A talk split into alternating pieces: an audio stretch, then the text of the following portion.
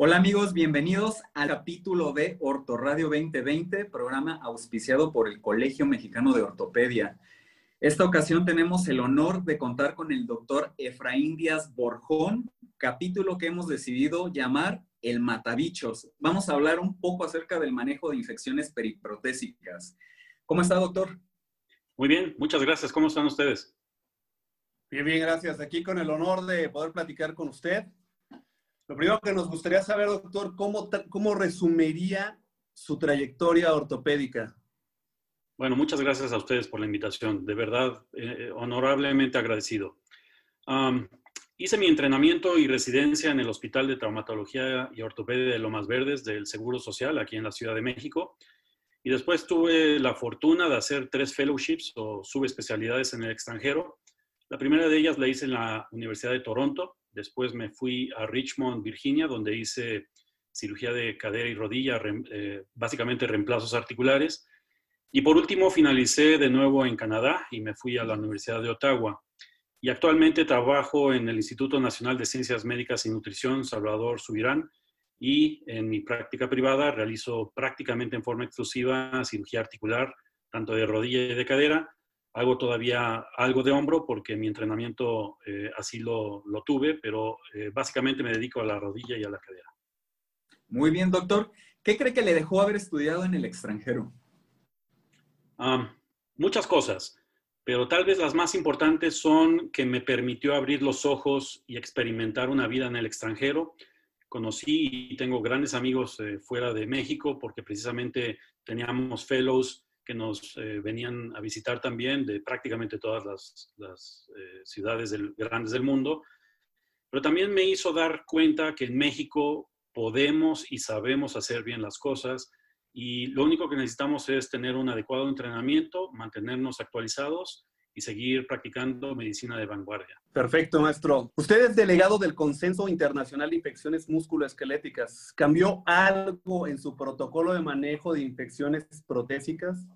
no realmente mucho, pero básicamente porque yo participé a partir del segundo consenso internacional, pero el primero ya se había hecho en el año 2013 y este sí nos hizo cambiar eh, la forma en que pensamos y tratamos las eh, infecciones periprotésicas lo más importante del legado que deja el consenso internacional es básicamente la disciplina eh, que debemos seguir cuando nos enfrentamos a esta desastrosa complicación en pacientes con una articulación protésica.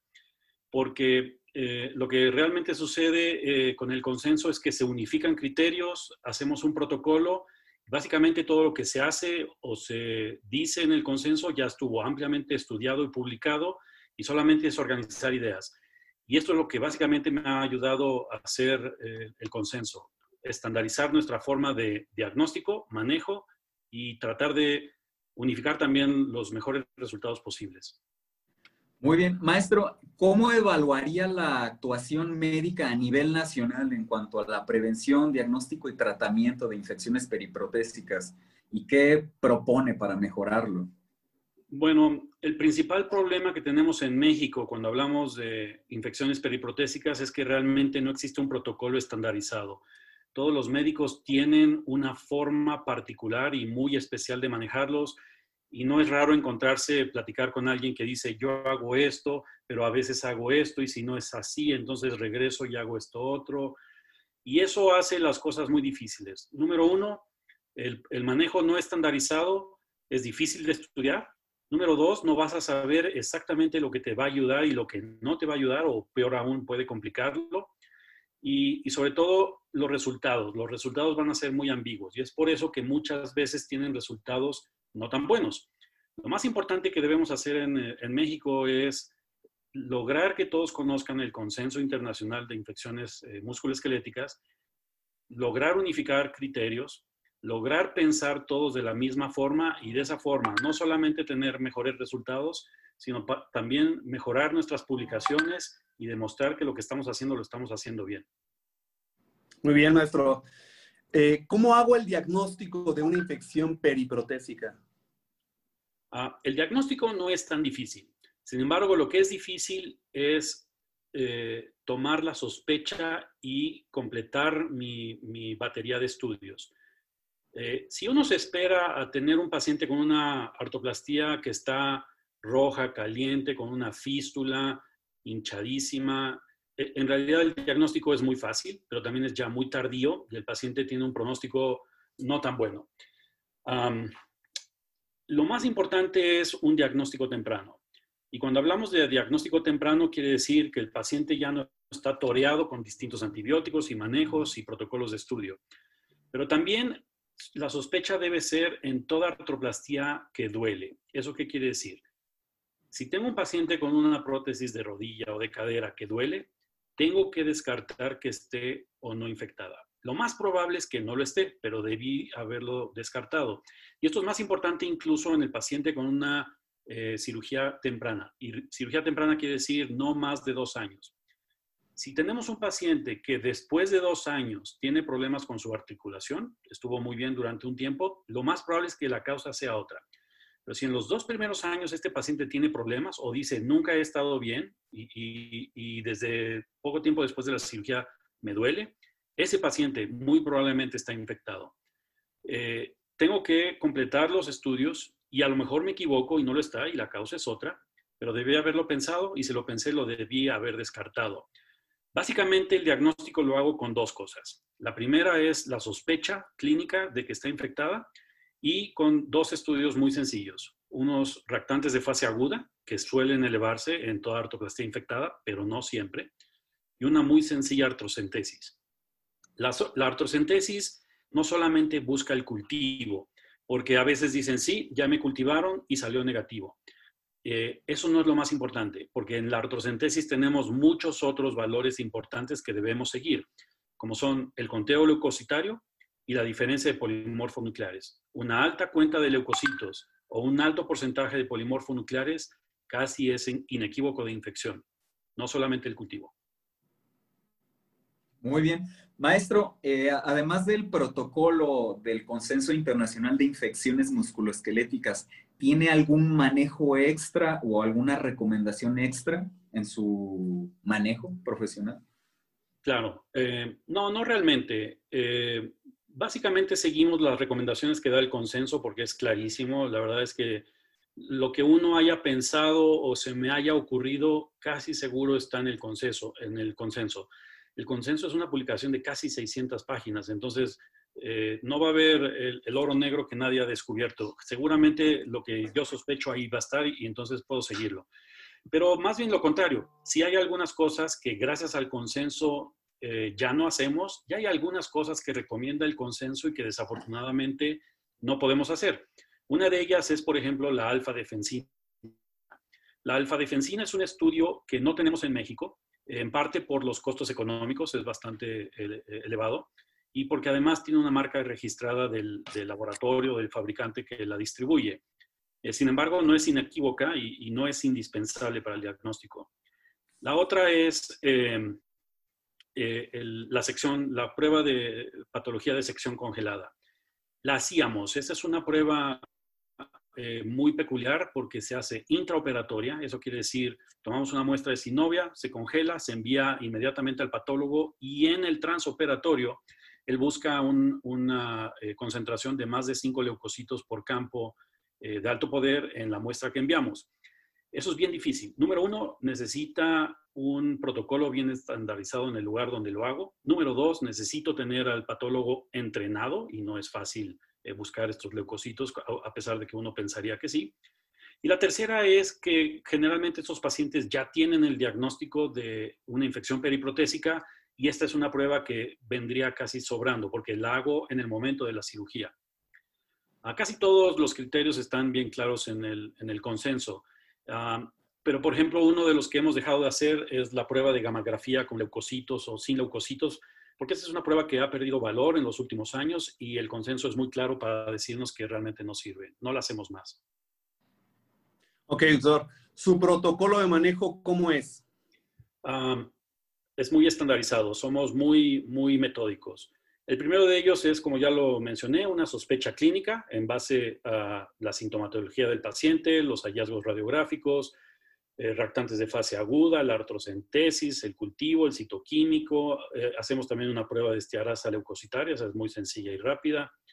Y, si esto es positivo y confirmamos que está infectado, el paso número dos es hacer un tratamiento quirúrgico muy agresivo. Eso, eso significa retiro de todos los componentes, absolutamente todo, ya sea metal, prótesis, plástico, tornillos, anclajes, alambres, clavos y cemento. A veces el cemento no es fácil de retirar porque está firmemente adherido, pero hay que quitarlo absolutamente todo.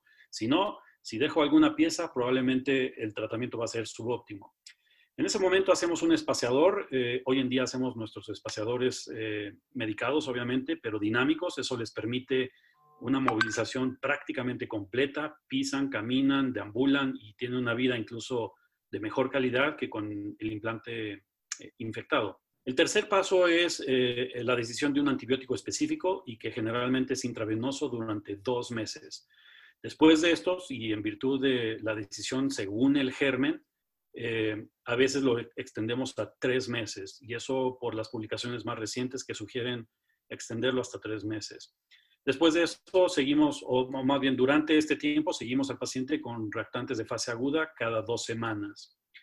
El paso número cuatro es hacer una ventana de vacaciones eh, de por lo menos dos o tres semanas sin antibiótico. Si la ventana de vacaciones es favorable, que quiere decir los reactantes de fase aguda disminuyen y son normales o con una franca disminución, entonces el paciente está listo para el quinto paso, que es la reconstrucción definitiva con retiro del espaciador y colocar eh, implantes definitivos.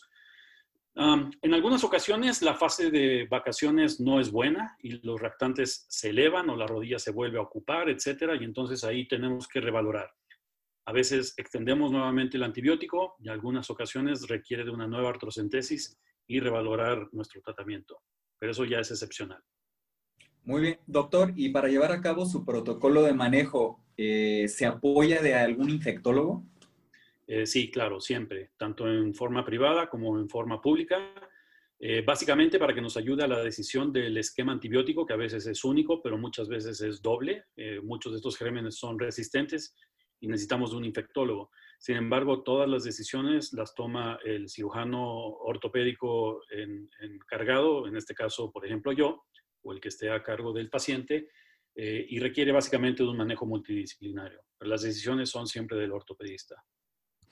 Doctor, en pacientes borderline, ¿qué le hace tomar la decisión de llevar a cabo una artroplastía de resección?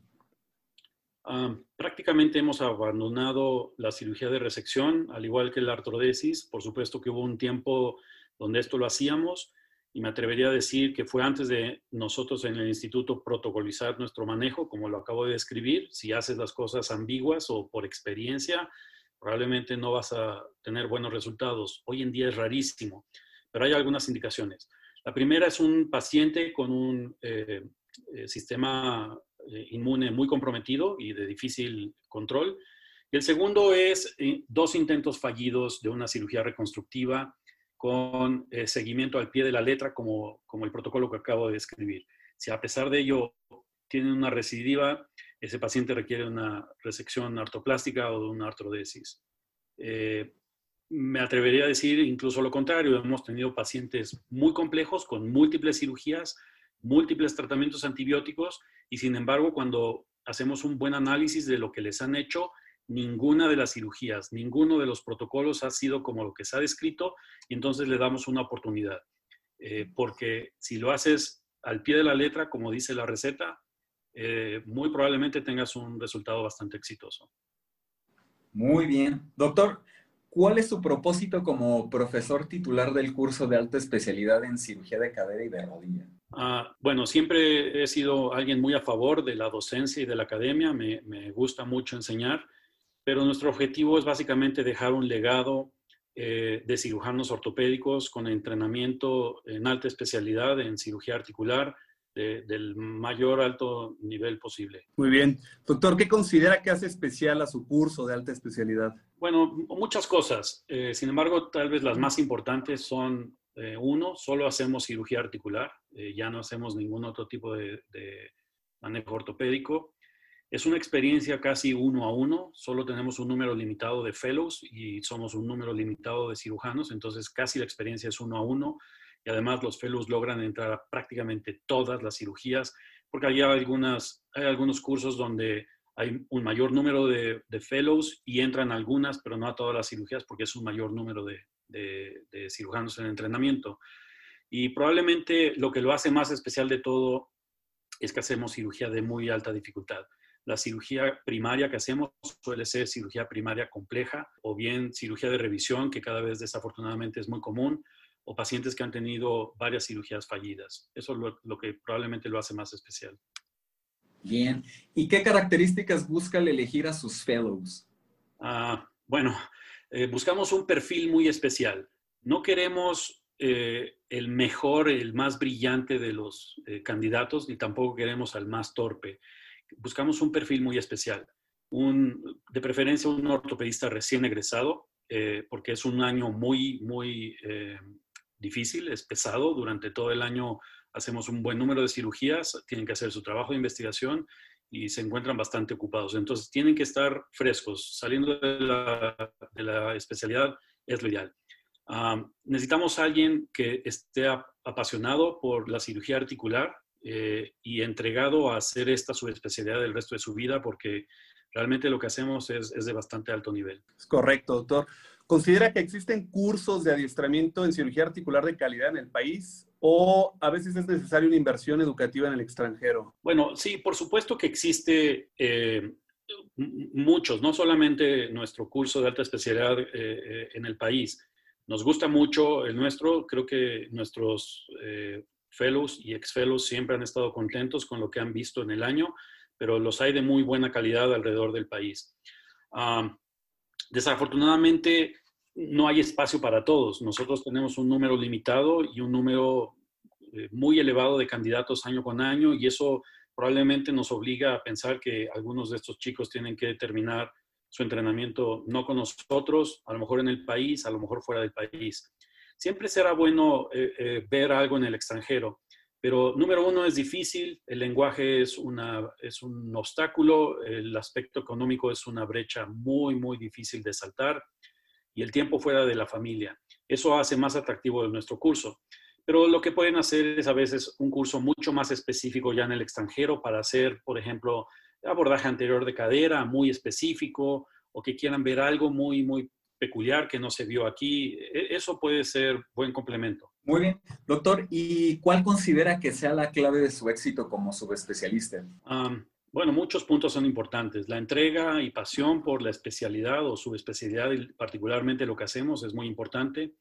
Siempre honestidad con nuestros pacientes, todo el tiempo. Eh, tenemos frecuentemente pacientes eh, no solamente con malos resultados, sino también o mal intervenidos o con, malas decisiones. Esos pacientes siempre debe uno ser muy respetuoso y jamás exponer a un colega eh, médico especialista. Obviamente ayuda mucho un adecuado entrenamiento, pero sobre todo mantenerse actualizado y tener las, los fundamentos del conocimiento. Como ya lo mencioné, eh, la gente que hoy hace artoplastía o cirugía de reemplazo de cadera y rodilla eh, es, es, un campo muy peculiar de la ortopedia, pero entender las bases de lo que hacemos es lo más importante e ir puliendo ese, ese diamante en bruto poco a poco. Eso es eh, probablemente la clave del éxito. Es correcto. Doctor, ¿qué opina de realizar un censo nacional de prótesis en México? Bueno, eso sería una magnífica iniciativa. de hecho, durante mucho tiempo. El doctor Felipe Gómez en el Colegio Mexicano de Ortopedia lo ha intentado hacer. Yo trabajé hace unos años con él eh, tratando de llevar esto a, un buen fruto, pero no fue fácil. Eh, y de hecho es imposible hasta el día de hoy. Eso requiere eh, mucha disciplina. necesita una entrega de todos los cirujanos que hacemos cirugía ortoplástica también necesita una participación importante de las casas ortopédicas que distribuyen estos implantes en el país y no es una tarea nada fácil. Eh, muchos países tienen un censo nacional de reemplazos, eh, sin embargo, vean, por ejemplo, a nuestro vecino del norte, los americanos no tienen un censo nacional y es por esto mismo, es muy difícil de lograr y requiere no solamente dinero, esfuerzo y tiempo, sino la participación de todos los que hacemos estas cirugías una infraestructura más grande en el país para poder lograr esto, ¿no? Y un compromiso de, pues, como usted dice, las casas comerciales, los compañeros, mucha gente. no, no, solamente las ganas de quererlo hacer, sino mucho más que eso. Es correcto, así es. Doctor Díaz, ¿cómo podemos mejorar la recopilación de datos de los pacientes sometidos a prótesis totales? esta es eh, realmente una tarea titánica de no solamente una persona, sino de un grupo eh, que realmente se haya fabricado para que eh, nos permita hacer un, un, un, registro nacional de implantes en México. pero les puedo decir dónde debemos empezar y probablemente la parte más difícil que debemos eh, integrar a este concepto y es la recopilación de los datos. En mi experiencia, cuando tuve la fortuna de estar en el extranjero, yo recopilaba eh, los datos para las cirugías en las cuales yo estaba involucrado, eh, precisamente en Canadá, donde sí existe un registro nacional de implantes. Lo que tenemos que hacer es una hoja muy sencilla con codificación y pequeños cuadritos que se llenan en tan solo unos cuantos segundos, no lleva más allá de uno o dos minutos llenar. Es una sola hoja porque consensa y resume lo más importante, que son edad, sexo, eh, patología, implantes y algunas otras cosas demográficas que son las que se recopilan de la cirugía. Y después, con una pistola de lectura láser, eh, se escanean los códigos de las pequeñas cajas de los implantes definitivos que se utilizaron en esa cirugía. Esta parte es la más difícil porque es la que solemos dejar en alto. Y después, si no lo hacemos durante la cirugía o inmediatamente terminando la cirugía, es una información que se va a perder.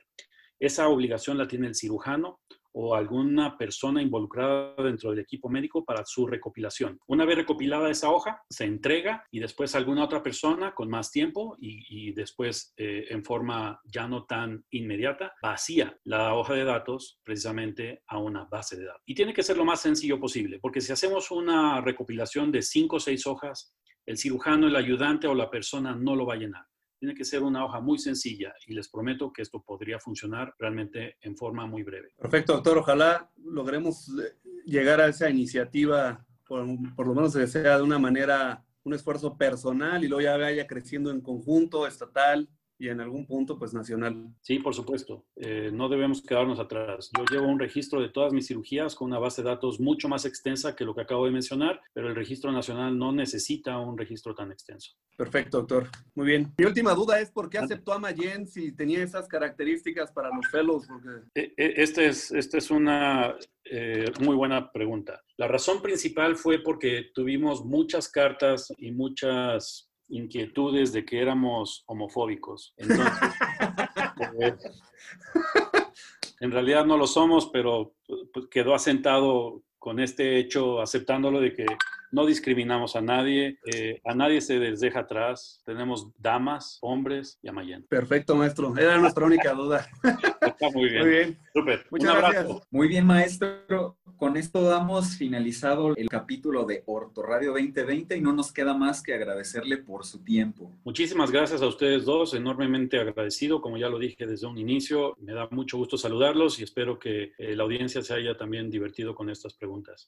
Eso es lo que esperamos también. Es correcto. Muchas gracias, doctor. Es un gusto haberlo tenido aquí. Igualmente, gracias a ustedes. Gracias. Gracias. Chao. Bye bye.